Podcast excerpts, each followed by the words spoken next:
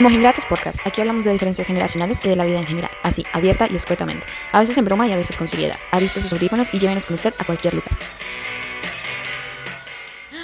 Hello, hello, my friend, my family. ¿Cómo están? ¿Cómo me les ha tratado la vida? ¿Qué tal ese fin de año? Buenas, Pues buenas. menos. ¿Qué Bien, se bien, dicen? Con tapaboca puesto. Uy, sí. Ay, delicia. Venga, esto fue algo que yo hasta puse en Twitter porque de verdad me indignó. La gente, marica, qué putas. O sea, una reunión familiar, 24, 31, y suben foto con tapabocas. ¿Quién ¿En putas les va a creer que estaban toda la pinche reunión con tapabocas? O sea, dejen la Ah, ah. mojigatería de lado, por favor. Eso sí es un verdadero mojigato. Total. Vengan, pero ¿quién quita que si haya gente? Yo no, pero ¿quién quita que uno nunca Pues sí. sabe? Nah. Pues sí, no falta. No falta el que sí es correcto. Yo sí, por ejemplo. lo Ay, intenté, ay, pero- ay, ay, ay. Se hablas mierda. Tal No, cual. mentira, no, eso es muy difícil. No. No, aparte que es súper No, pero yo sí lo intenté. Yo este año no quise estar con nadie. Que va. Fue muy poca con Se la gente habla mierda. Van a mirarle las fotos del celular y placa Almuerzo ocho con días. no sé quién.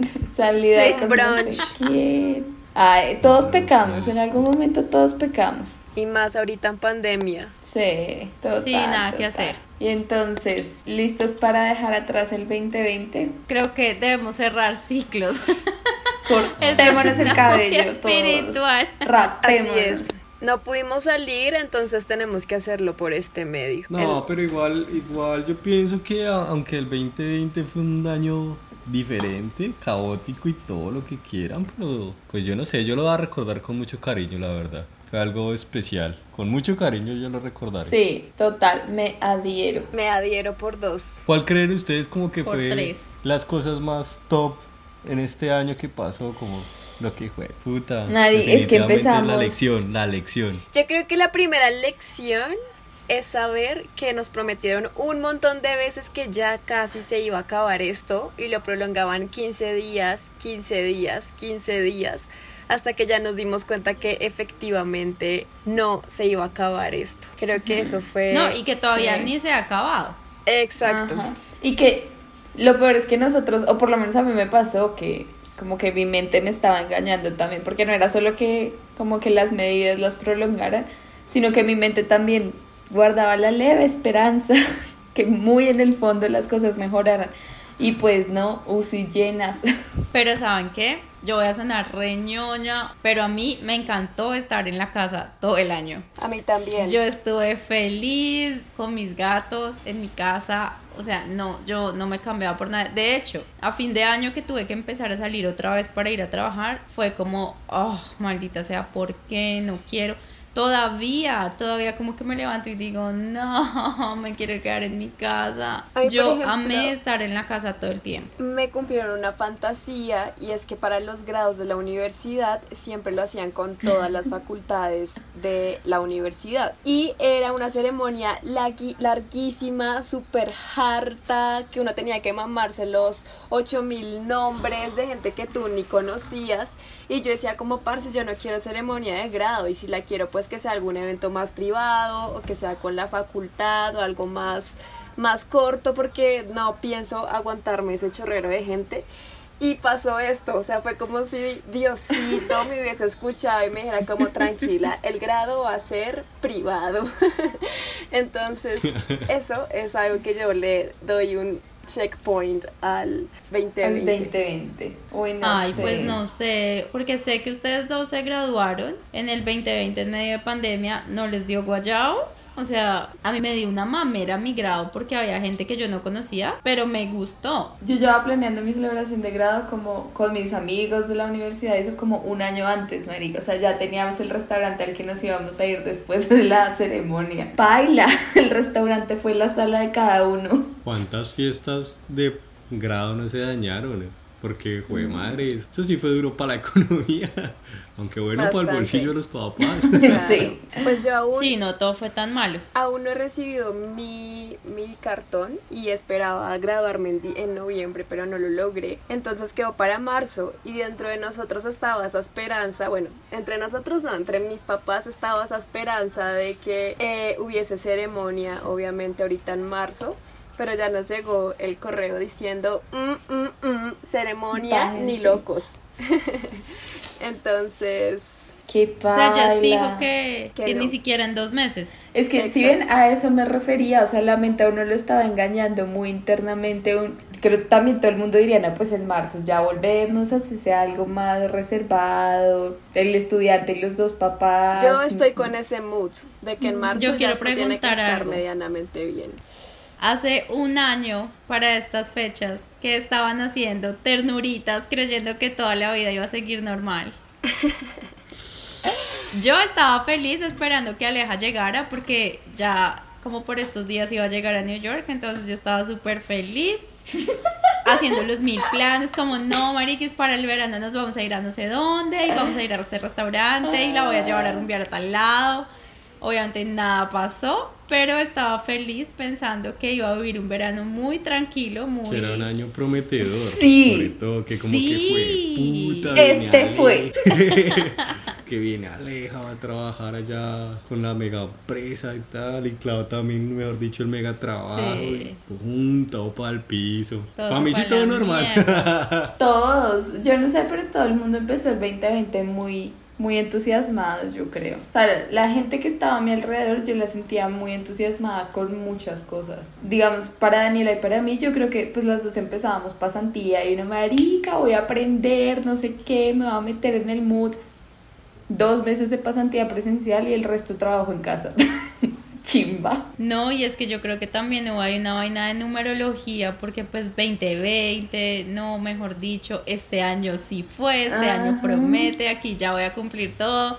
Y no, no, queridos, pandemia no nos dejó vivir. No, qué locura. Pero igual, lo que decía Camilo, o sea, y todos llegamos al mismo acuerdo. Salvamos el 2020 y a pesar de todo lo recordamos como un buen año. Me genera curiosidad, como, ¿qué fueron esas cosas que ustedes dicen, buenas o malas, pero que ustedes dicen, fue puta, puede ser el 2080, pero yo me voy a seguir acordando de esto el 2020? Mi top 5 en el número 5 era precisamente rescatando la pregunta que nos hace Klaus sobre eh, en qué momento estábamos hace un año, o sea, qué estaba pasando hace un año. Yo en estas épocas estaba empezando mis pasantías y yo las estaba haciendo en el centro de Bogotá. Y ustedes saben que pasar por el centro de Bogotá después de la hora laboral es una mierda porque literal hay bastante gente y así como hay bastante gente, hay gente que pues no es tan buena gente.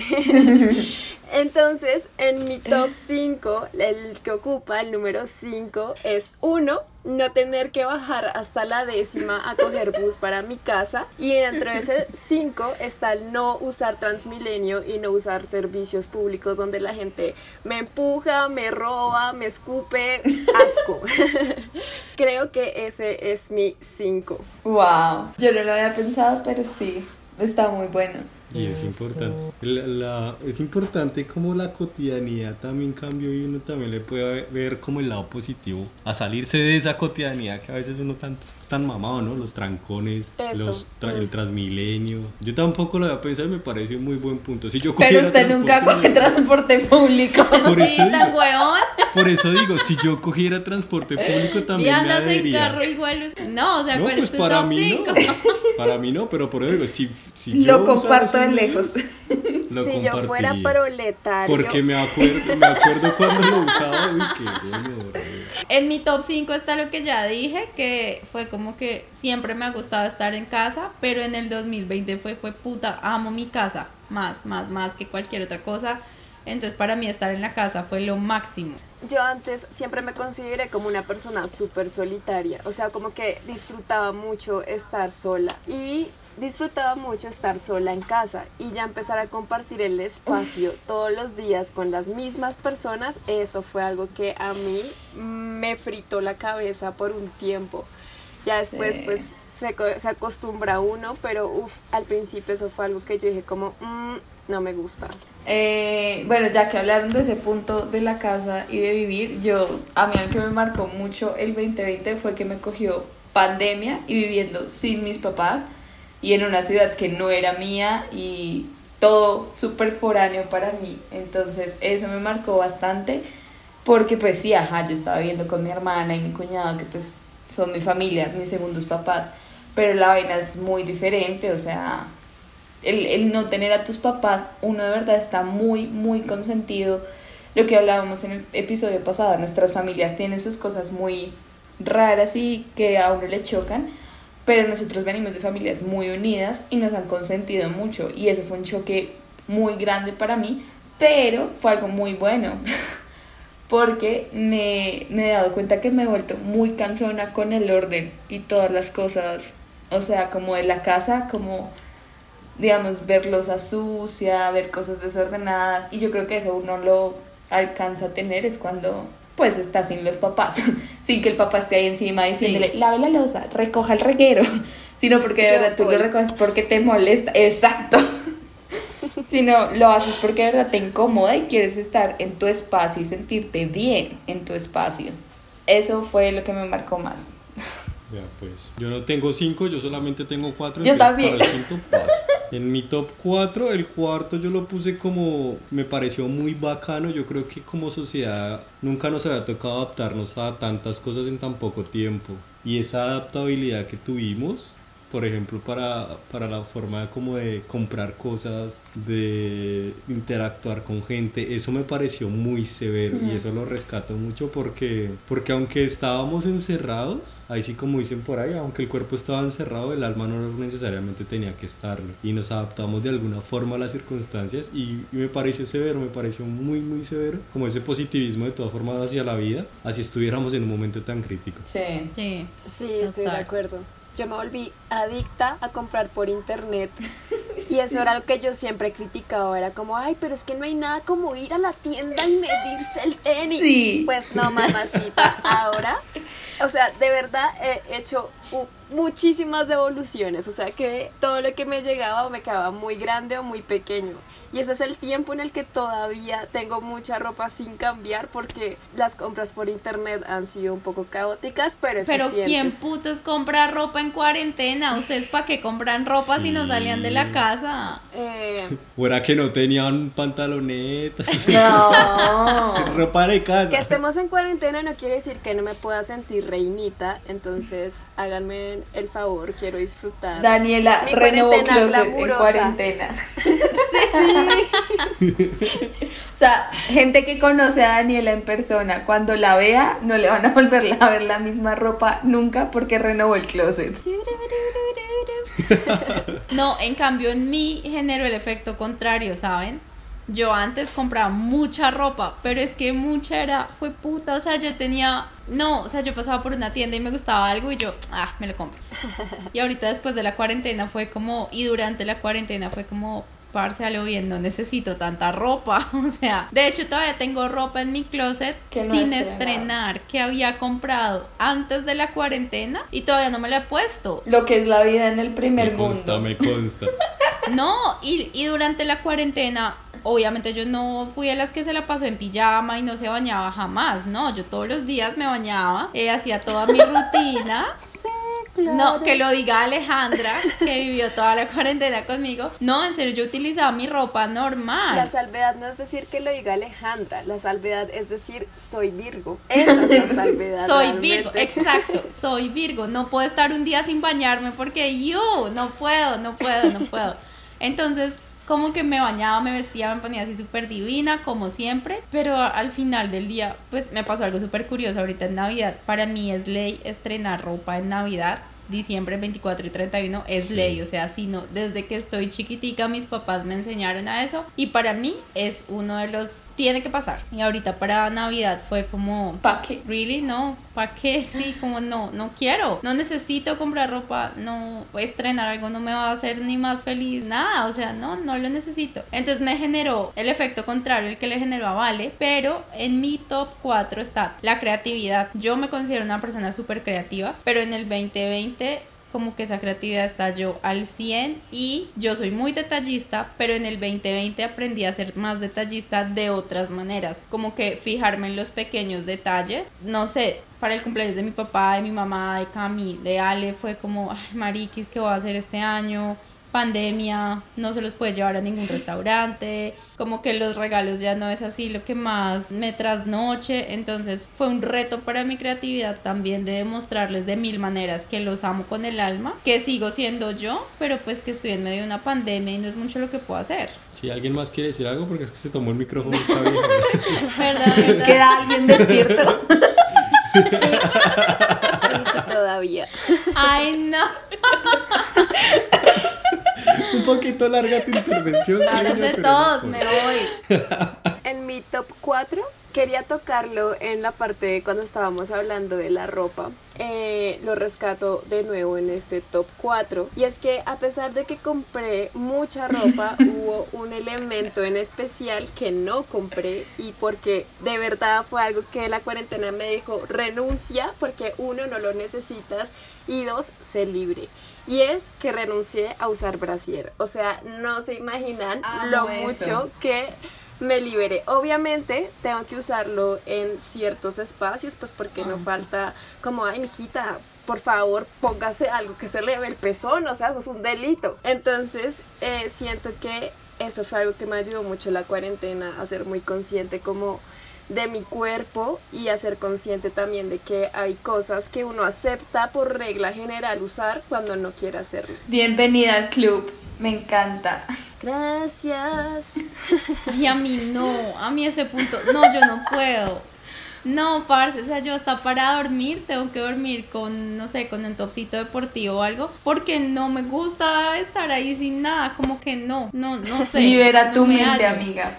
Únetenos. No, o sea, esa es una de esas cosas que yo no acepto como porque ay, la sociedad dice que está bien y que está Mm. mal si no lo usas, no, sino que digamos yo llego a la casa y yo no tengo esa necesidad así de quitarme el brazo súper rápido, no, está bien, yo me puedo poner, me puedo quitar el del día, me puedo poner el de la noche y estoy divinamente. No, yo no entiendo. No me genera ni- ninguna incomodidad, la Yo verdad. no lo entiendo. Espero sea un Yo defecto de las que somos 32B. Ah, Sí. De pronto es eso. ¿Y Camilo se liberó de alguna prenda? No, yo siempre he sido libre. Tengo el privilegio toda la vida de ser libre. Ah, bueno, esa palabra es muy importante. Menos mal que lo reconoce. Sí, él es súper Ah, sí, consciente en sí, eso. Claro. Yo no sé en qué voy, pero hay uno que a mí me marcó y es que yo no nunca le había puesto mucho cuidado a las canciones de Shakira. Y Shakira me marcó mi 2020. O sea, como que sí, yo sabía, ay, sí, marica, pues Shakira, ajá, obvio. Pero nunca le había puesto cuidado a la era antigua de Shakira y wow, qué joyitas. O sea, de verdad, Para amarte. este año me di la oportunidad de descubrir muchas cosas en el aspecto musical y eso me gustó mucho y eso me lo me pude dar ese ese privilegio porque tenía tiempo para hacerlo porque estaba en la casa y porque ajá pues se tenía el tiempo No se suponía que estaba trabajando. Nuestras tardes de Shakira. también, pero tenía tiempo. Pero sí, entonces eso me gustó mucho y, y es como que estábamos tan acostumbrados a que teníamos que andar corriendo y corriendo y corriendo en toda nuestra vida, como me levanto, me arreglo, salgo, voy a trabajar, voy a estudiar, ni desayuno, ni tengo tiempo para el almuerzo, llego súper cansado. Entre semana, en verdad, uno no tiene el tiempo para dedicarle como a sus hobbies y sus cosas así. Digamos que eso es algo que me he dado cuenta que pasa mucho acá en Colombia y es una situación diferente allá en Estados Unidos y es la gente tiene más tiempo para enfocarse en las cosas que le gusta hacer y que se le da la gana hacer. Nosotros acá en Colombia no tenemos ese privilegio porque ajá, tercer mundo, pero eso me gustó mucho del 2020. Por Sí. las dos horas no tienen el tiempo porque lo gastan en el trancón. Exacto, eso iba a decir yo, es como Ay, más un sí. tema de movilidad. horas. son Por eso, horas tercer mundo. La autopista de tres carriles. Sí, eso sí, sad but true. Total, amigos. Bueno, en mi número 3 tengo que respirar era algo tan mecánico que uno hace desde que está en la barriga de, los- de la mamá, no sé, que yo realmente nunca le había, como que había analizado y había visto la importancia de respirar y ahora es algo que yo siento cada vez que me bajo el tapabocas o que me lo quito y siento aire libre, aire, sí, aire fresco que me pegue en la cara, como que digo, parce, en serio, yo no me imagino la vida de las personas que lastimosamente tienen problemas respiratorios o tienen que estar pegados a un aparato, porque para mí el 2020 me enseñó que respirar en serio es, es algo que a veces lo hacemos por inercia, pero es todo. Y yo nunca lo había visto así. Oye, sí, yo nunca lo había pensado tan... O sea, como que sí, uno sabe que si no respiras no vives, pero...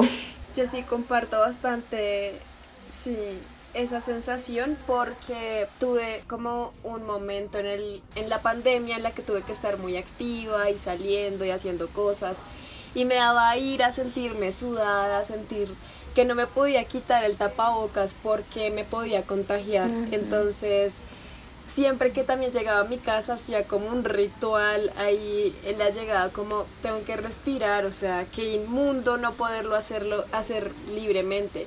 Y de hecho que siento que es un tema que nos lo podemos reflexionar desde tantos puntos, desde el punto de nuestro cuerpo, la necesidad de nuestro cuerpo respirar, la importancia de saber que cuidar el aire es súper importante y empezar a cuestionarnos que, por ejemplo, en una ciudad como Bogotá la calidad del, aire es pésima y es algo que muy pocas veces, por ejemplo, hacemos el esfuerzo para detener las emisiones que pues emitimos desde nuestra basura hasta sacar todos los días el carro. Entonces, sí, creo que esto es algo que es una reflexión muy bonita del 2020. Saber el valor Sí. de respirar. Sí, Total. total. Sí, me agrada que como que la gente se dé cuenta de esas cosas. Eso me parece muy chimbo, la verdad. Bien, bien. Bueno, en mi, en mi tercer lugar está que por cosas de la vida, yo no sé. Yo siempre he intentado ser medianamente como equilibrado espiritualmente, pero este año tuve como más acercamiento como a, como a mi yo interior, como a... Sí, como que este año me acerqué más, mucho más a mi parte espiritual intentando encontrar calma, intentando encontrarme a mí mismo y saber como quién soy, qué quiero y, y qué realmente me interesa y con quién realmente quiero estar. Entonces, por ese lado sí tengo mucho que agradecer en el 2020. Me mostró muchas cosas positivas de mí, me liberó de otras cosas que no necesitaba cargar y, y no, fue como muy tranquilo. O sea, a pesar, insisto, como que a pesar de que fue caótico, para mí fue muy tranquilo este Yo, año, ah, muy severo. Hablando un poco así como de eh, hacer introspección. De uno. Como que el tener el tiempo de sentarte a pensar en tus cosas, ¿no? O sea, como ordenar tus pensamientos y decir de pronto, si estoy mal en esto, es por esto, o de pronto si está pasando esto, es por esto, y está, puede estar relacionado con esto. Lo que decía Daniel ahorita, como ser más consciente de lo que tú eres y, y como de tu existencia en sí de- y de por qué estás acá de pronto. No tanto como de, ay, Dios me mandó al mundo para tal cosa, no, sino de tú que sientes que... es que eso sonó muy predicación cristiana, pero sí como tú que sientes que es lo correcto para ti, o sea, tú con que te sientes cómodo y cómo quieres manejar Sí. tus relaciones con las personas, porque en, en tanto afán que teníamos en nuestra vida, ni cuenta nos dábamos de cómo tratábamos a la gente que estaba a nuestro alrededor. Entonces, si tú eres consciente de ti, pues vas a empezar a ser más consciente de las relaciones que estás manejando con los demás. Y yo creo que eso fue algo que nos marcó a todos y la persona que no haya tenido la oportunidad de hacerlo de verdad, busques el momento, o sea, busques el momento de aislarse y, y encontrarse a sí mismo y decir, marica, si yo me comporto así con la gente es por de pronto esto, porque no sé, cuando tenía cinco años me hicieron tal cosa en el colegio, vainas así. Y de verdad, parce, la vida uno le empieza a cambiar poquito a poquito y uno va mejorando en todos sus aspectos. Obviamente uno no va a tener una vida de gurú, ser de luz, pero sí uno empieza a sentirse muchísimo mejor y creo que ese 2020 fue un, un, año de mucha meditación para todo el mundo. También lo comparto muchísimo, de hecho creo que venía yo en esa onda desde hace mucho tiempo, como desde 2017 más o menos, pues porque tenía un estrago emocional enorme y no sabía o sea, como que quería detectar muy bien qué era lo que me hacía sentir de la manera en la que me sentía. Y obviamente la cuarentena fue un momento en el que me rescaté un montón. Y digo que me rescaté porque de cierto modo siento que estaba depositando esas emociones en otras personas en vez de depositarlas en mí misma. Entonces creo que eso fue una oportunidad que me dio el 2020 como ser súper consciente de de saber qué era lo que yo estaba entregando, por qué lo estaba entregando y por qué de pronto no sentía que me estaban entregando lo mismo a mí. Y eso me pareció como algo muy importante como de este año en particular. También, digamos que muy ligado a las emociones, me di cuenta que sufrí enormemente el síndrome de la impostora y parecía que, que, sentía que lo que yo estaba haciendo no estaba bien, que todo, o sea, me cuestionaba muchísimo y me sobreexigía más de lo que debía hacerlo. Y eh, también a partir de ello también me di cuenta que era súper mala lidiando con la frustración y con el miedo al fracaso. Entonces como que me daba mucha cosa intentar y fallar. Entonces eso fue algo también que descubrí mucho y que pude, o sea, que en este momento puedo decir como eso era algo que causaba estrago en mí, porque antes como que primero me costaba muchísimo admitirlo y segundo, pues era algo que me estaba carcomiendo por dentro, porque era como una caída al vacío. Y todo esto para decirles que en mi top número 3 de cosas fabulosas que me pasaron en el 2020 fue que por fin terminé mi tesis. sí. Aparte, después de toda esta introducción podemos asociar las cosas. Se imaginan cómo lo celebré. Sí, claro. Sufrí cuadros de ansiedad constantemente. Es que sí, es es una vaina complicada. Yo siempre que tocábamos el tema con Daniela, se lo decía, es, marica, o sea, no sé, uno se deja ganar por la mente de una manera increíble y, y uno se frena y puede que uno tenga todas las ideas de lo que quiere hacer, digamos, en este caso de lo que quiere escribir y plasmar en un documento, pero la gente que no hace tesis y hace otras cosas en su vida puede tener toda la idea clarísima en su cabeza, pero llevar al acto, así, a la acción esos pensamientos, marica, la mente le juega a uno muy, muy mal. Yo siempre le decía a Ale como, es que la mente es una perra, esa maldita perra que siempre me da vueltas y me dejo convencer de esa idiota. Y tenemos grado en marzo. Pero bueno, ya la tengo Pero bueno, la sacaste, la lograste. sí, ya, ya. Buenísimo. Bueno, en mi número 2 de mi top está que me di cuenta de algo. El 2020 me enseñó algo que yo no había notado. Y es que yo siempre, desde que estoy en el colegio, pues eh, cuña publicitaria, las tres salimos del mismo colegio, Ale, Vale y yo. Entonces, desde que estamos en el colegio, más o menos desde décimo, ya nos exigen ser súper productivas todo el tiempo, la pasantía, las horas de, como acción social, bueno, no me acuerdo cómo se llama esa vaina. Servicio en fin, social. Eh, esa vaina, servicio social. Entonces, como que desde ese momento, yo desde que salí, el, desde antes de salir del colegio, he sido súper productiva. Mis rutinas en Bogotá empezaban, yo me levantaba a las 5 de la mañana y no me acostaba antes de las 12 de la noche. Nunca, jamás. Entonces, como que ese afán de esa necesidad de estar siempre en movimiento, siempre constante, no que estoy tengo, tengo tiempo libre, entonces voy a estudiar esto, tengo tiempo libre, me voy a buscar otro trabajo, tengo tiempo libre, voy a escribir, tengo tiempo libre, voy a leer, tengo tiempo libre, whatever. Entonces, como que llegó un punto en el 2020 que yo decía, parce, tengo mucho tiempo y no estoy haciendo nada, estoy siendo no productiva.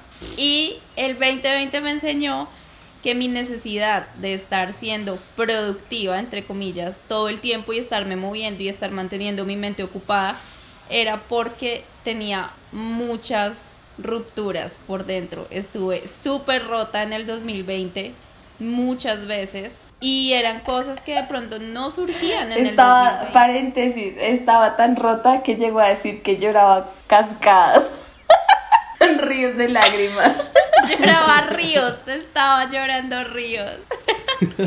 Pero sí, estaba súper rota porque antes de darme ese tiempo, como siempre estaba mentalizada de marica, tengo que ser productiva, tengo que ser productiva, tengo que ser productiva como que hablaba de los problemas o de las cosas que había dejado inconclusas y decía, ah, está bien, whatever, no pasa nada, I'm okay. Pero realmente en el 2020 fue como, espere, primero no tengo que ser productiva todo el tiempo porque también ser productivo es quedarme todo un día sentada en mi sillón viendo una serie y comiéndome un tarrado de helado porque quiero dedicarme tiempo a mí, cosa que antes del 2020 no había entendido. Y en el 2020 sí hablé de todas esas cosas que tenía inconclusas y todas esas cosas que me habían afectado llorando ríos, pero la superé. Entonces, eso se lo agradezco mucho al 2020, aunque fue el año en que más rota he estado. Eh, fue el año en que entendí y resignifiqué el concepto de productividad en mi vida. Los millennials, o sea, yo creo que nuestra generación centennial ya lo está como resignificando desde hace un poco más y, y ya, no sé, yo siento que nosotros empezamos esta pandemia y la cuarentena teniendo eso claro, como que está bien que no siempre estés haciendo muchas cosas o que no siempre tengas resultados que mostrar de pronto no a los demás sino a ti mismo. Pero sí siento que es algo que viene más ligado a ustedes que ya están entrando en una edad adulta y de padres. No, pues o sea, ellos no. Sí, sí, eso es muy cierto lo que dice Ale. Pues, no, no, no, no, no, todavía no, gracias.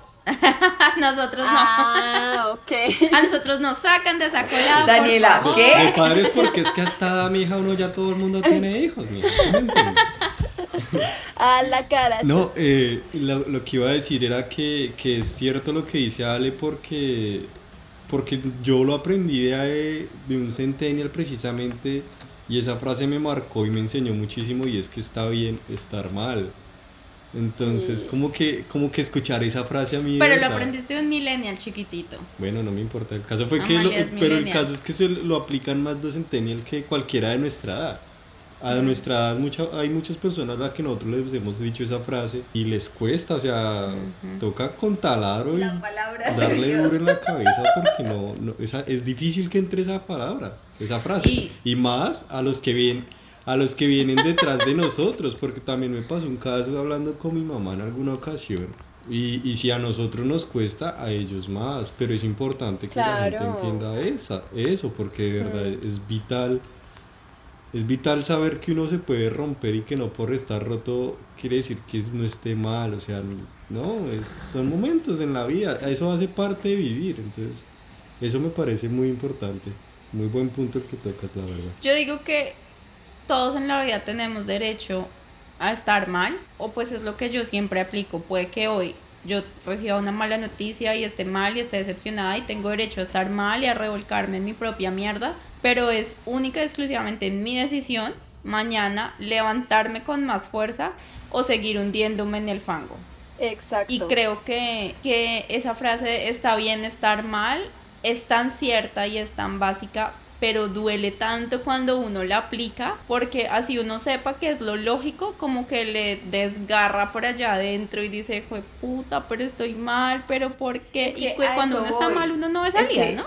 Es lo más normal. No, sé, para mí, para mí es un tema muy, muy, muy complicado y muy delicado. Porque ahorita Camila dice, para mí no o sea, para lo que entendí es como, para mí no es difícil como tomar la decisión de estar bien. No, no tanto eso, sino que cuando yo estoy mal, cuando yo toco fondo, a mí me da como una pequeña alegría.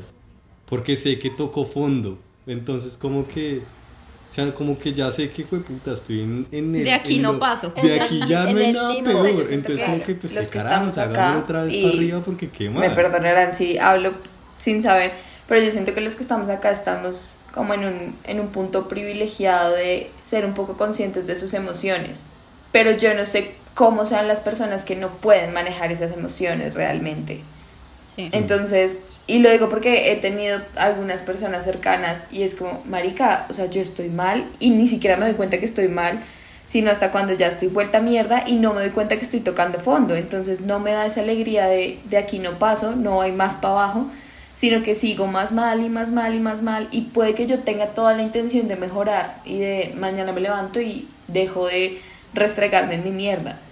Pero, pero no pasa, o sea, simplemente no pasa. Entonces, por eso digo, para mí es un tema súper delicado porque, porque uno realmente no sabe cómo es para los otros. Sí. Sí, es Sí. verdad. Sí, no bueno somos psicólogos. Este podcast es de opiniones personales, Sí, no terapias exacto. ni nada. Sí, sí, sí. Uy, sí, porque si no, fuera terapia, uy. parce, nos morimos de hambre. El 2020 me ayudó a darme cuenta que yo amo mucho mi ciudad, muchísimo, con todo y su transmilenio, con todo y sus trancones y autopista de tres carriles nomás, o sea, con todo lo malo que tenga Bogotá, eh, con su aire contaminado, yo la amo mucho y, y el hecho, o sea, me enseñó a darme, sí, me enseñó como, marica, es importante que tú tengas un lugar al que tú pertenezcas que obviamente pues cada uno tiene su familia, su hogar, pero un lugar más grande, como sentirte parte de algo, de una comunidad, eso me pareció muy, muy heavy cuando no me sentí parte de una comunidad, cuando una noche estaba perdida en una ciudad que no era mía y me dieron ganas de sentarme a llorar en el andén a las 6 de la noche porque el pinche Google Maps no servía pleno invierno, o sea, yo decía, marica, ¿qué putas estoy haciendo yo en una ciudad que no es mía? Yo estuviera en Bogotá, si estuviera en la décima, voy y me meto a la estación de San Victorino y llego a mi casa. Entonces, eso me enseñó mucho porque hay mucha gente que idealiza mucho el vivir por fuera y yo digo, sí, es una chimba y uno tiene unas experiencias que acá no se pueden tener lastimosamente, pero pero tampoco lo idealicen tanto porque tampoco es la gran verga. o sea, Yo siento que ese tema nos da hasta para un episodio Uy, sí. porque porque a la final, o sea, vivir de inmigrante no es no es sencillo. No. O sea, yo me atrevo a decir que trae muchas ventajas, sí, tiene muchas cosas buenas. no chiquitas. Pero las cosas que duelen son las que más marcan. Y viviendo fuera del país, de uno, de la ciudad de uno, cualquier cosa, por más pequeña que sea, lo puede marcar a uno y puede no borrarse jamás. que también están las dos partes, ¿no? O sea, uno siendo el extranjero en un lado que no es, que no le pertenece, y también uno siendo el local y de pronto haciendo sentir mal a otros sin querer, sin ni siquiera darse cuenta, porque los rolos tenemos mucho eso. Y a nosotros, mucha gente de Colombia, de muchas regiones, de muchas ciudades, no les caemos muy bien. Porque puede que en algunos momentos seamos muy celosos de nuestra ciudad y de nuestras cosas acá. Y en algún momento podemos llegar a hacer sentir mal a, otras personas y pues tampoco está nice. Interesante. Ese, ese tema es, es duro, es tema mucho de interesante y de verdad ese, deberíamos planearlo para un episodio porque de verdad sí es demasiado lo que se puede sacar de ahí. Pues digamos que quisiera compartir ese sentimiento. Obviamente no he tenido la oportunidad de ir al exterior, por consiguiente no me he enfrentado de pronto a lo mismo que ustedes. Yo también quiero mucho a mi país, pero odio a la gente que vota mal y odio al puto gobierno. Entonces no podría darles en este momento una, no sé, una opinión bastante eh, acertada o de pronto que vaya en concordancia con ustedes porque en este momento mi meta es huir de aquí. Por lo menos temporalmente estoy cansada de este gobierno. Bueno. Por último. Mi momento que yo no he dicho mi top 2. Sorry. Eh, mi top 2 está que me pude acercar un poco a las personas que quiero. Como que, como que la misma soledad, la misma... Al principio fue mucha distancia, pero al final de año hubo un acercamiento impresionante, gigante, me cambió la vida, me motivó muchísimo. O sea, fue un acercamiento que, que me sorprendió, pero que fue algo de los mejores regalos que la vida me ha dado sin querer, sin saberlo. Sí, saber uno con quién cuenta, saber realmente quién lo quiere a uno y como uno a quién quiere y quién es, quién Quién es necesario y quién es vital vida. en la vida de uno, eso es algo que, que no lo cambio por nadie, eso me lo dio el 2020 y, Y de pronto como aprender a valorar pequeñas cosas. ¿no? O sea, el acercarse a alguien y el pasar un momento con alguien que uno ama, así sea echados en el sillón y ya. Ese es súper lindo. Sí. En mi top 2 de este año está que logré sacar por fin esa activista interna que existe como desde hace 300 años y que siempre estaba con el miedo de verse como una influencer que no tiene mucho que aportar. Entonces creo que ese es mi top 2, saber que pude realmente hacer algo que me gusta, como me gusta, para quien me gusta y construir desde ahí perspectiva y opiniones de lo que uno pueda brindar. Entonces creo que ese es mi top 2. Pude reafirmarme como feminista más que nunca en Cuña este publicitaria, 2020. vayan a escuchar la canción de la niña. es puro feminismo. Ah, sí. Arrebata, dando vuelta en la jipeta. Ah, el tamaño de mis tetas no es tu problema, bitch. Pero sí, pueden irla a escuchar. Agárrate la falda, se llama. Y por cierto, esperamos ahorita sacar ya un merchandise de, de la canción. Entonces también hago esta cuña publicitaria por si quieren comprar. Igual yo creo Vale. que los que nos escuchan también nos siguen en Instagram, en los perfiles de cada uno. Entonces ahí también pueden encontrar más info sobre la canción de Vale. Tal cual. Hablando de ideas y temas sociales y cosas así por este estilo, y ya que Daniel habló del gobierno y todo esto, el 2020 me marcó en ver el movimiento social que se despertó. Y no me refiero solamente a Black Lives Matter, que obviamente fue una vaina bien caótica, bien que conmocionó a todo el mundo, sino también en esos pequeños movimientos sociales que uno veía en Twitter como, parce, no sé, eh, mi vecino está vendiendo postres de limón, este es el número, exacto, empezar a apoyar cosas locales de comida, de ropa, de lo que sea. lo local. Eso me pareció súper bonito y también que fueron causas sociales como sin ánimo de lucro, ¿no? O sea, no siempre era como por te recibo un servicio, te doy un dinero a cambio, sino de, marica, o sea, de verdad, un vecino, una familia vecina está mal, no tienen con qué comer, pues miremos cómo podemos ayudar. Se nos despertó un poco más ese lado social y de pensar en las otras personas y de, y de tener un poco más como un campo de visión un poco más amplio y decir como, bueno, yo puede que esté muy bien, pero como puedo empezar a ayudar a otras personas que puede que no estén tan bien y podemos empezar a hacer esos pequeños cambios y ya pues después sí salir a marchar y darles con todas ese putos que se reparten todo entre ellos y nos dejan a nosotros mamando. Eso me marcó bastante el 2020. Me pareció muy lindo. Sí. Sí, yo creo que fue algo que no se veía, por lo menos que yo nunca había visto.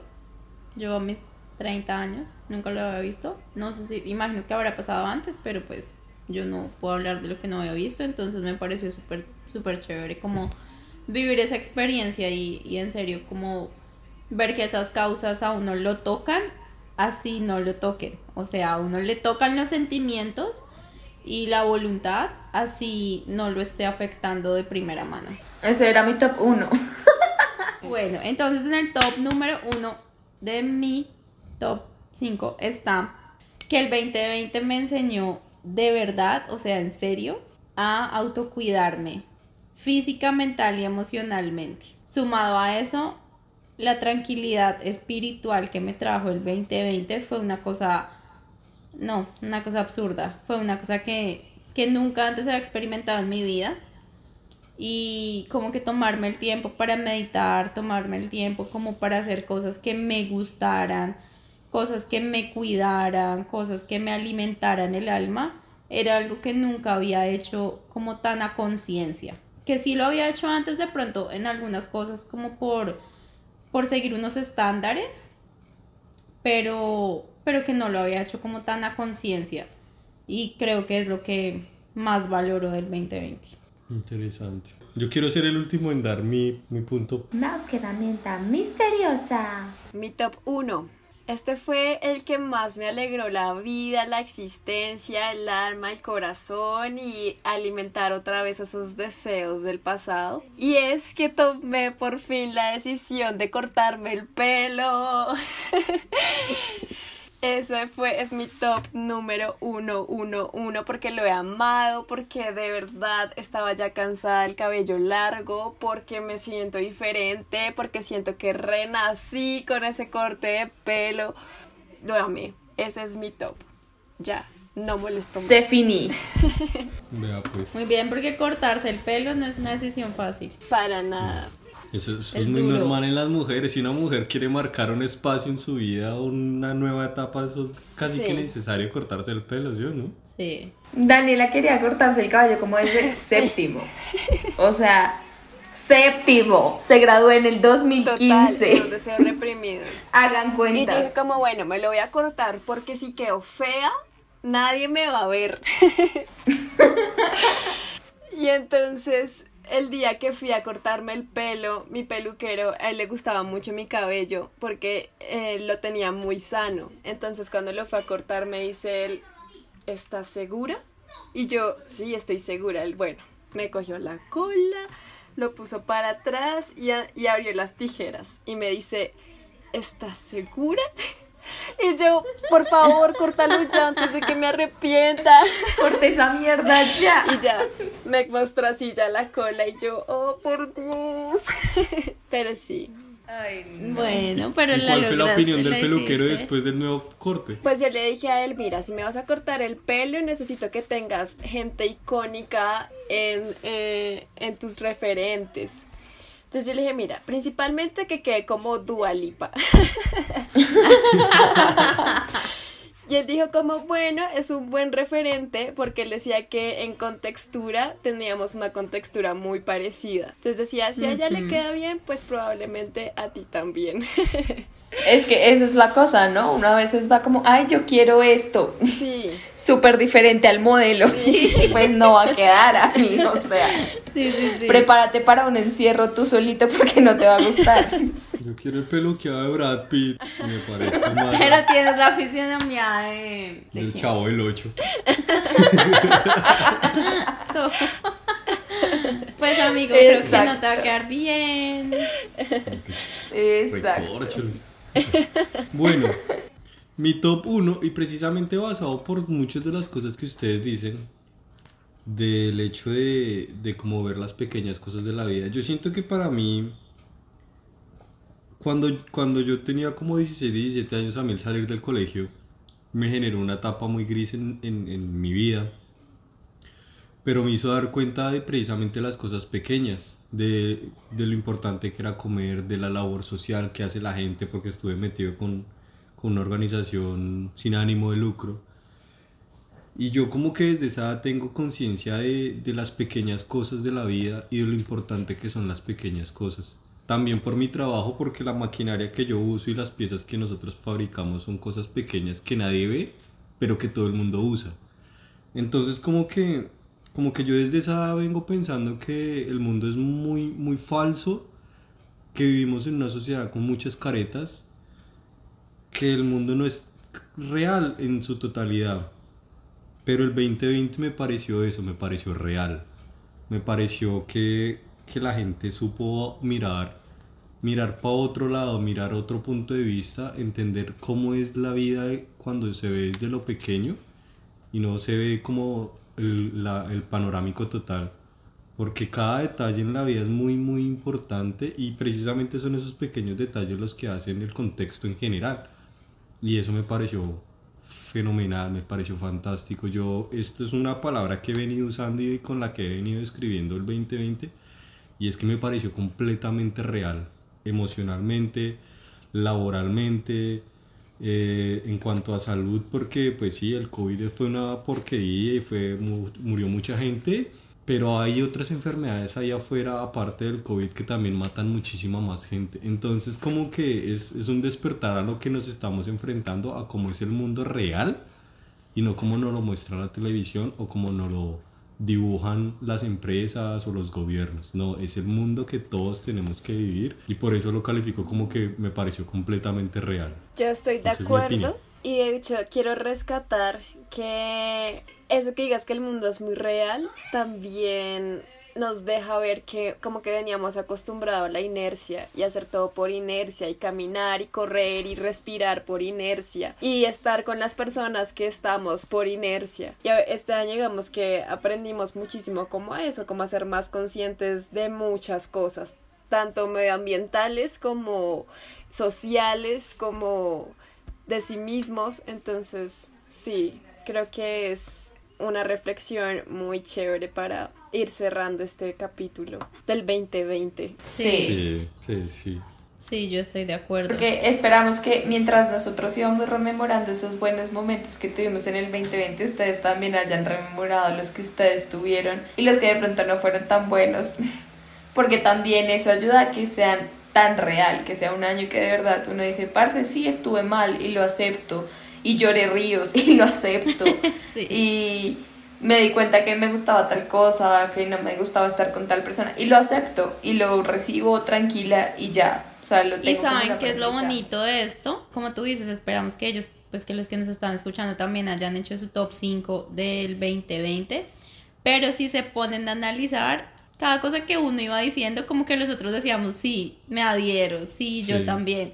Entonces a la final fue como un top 20 general, Todo porque estaba conectado, en verdad. todos estábamos conectados y todos eh, nos adherimos a lo que los demás dijeron porque también lo vivimos y también lo sentimos. Sí. Exacto. Entonces fue súper lindo. Y yo creo que para cerrar, el top estrella realmente del 2020 es haber sobrevivido al COVID. Con todo, o sea, con todo lo que ya Total. hablamos, pero también a la Sí. enfermedad como tal. Pues acá en Infidencias yo no sé si lo tuve, o sea, no tengo la prueba que me dijeran confirmado que tuve COVID, pero eh, mi mamá pues sí tuvo COVID. Y pues a partir de ello asumieron que nosotras también, pero pues hasta que no esté la pinche prueba yo no voy a creer nada. Yo no le creo. Y eso es algo que yo también valoro mucho y es saber que afortunadamente nosotros tuvimos comida, afortunadamente nosotros tuvimos un techo donde resguardarnos,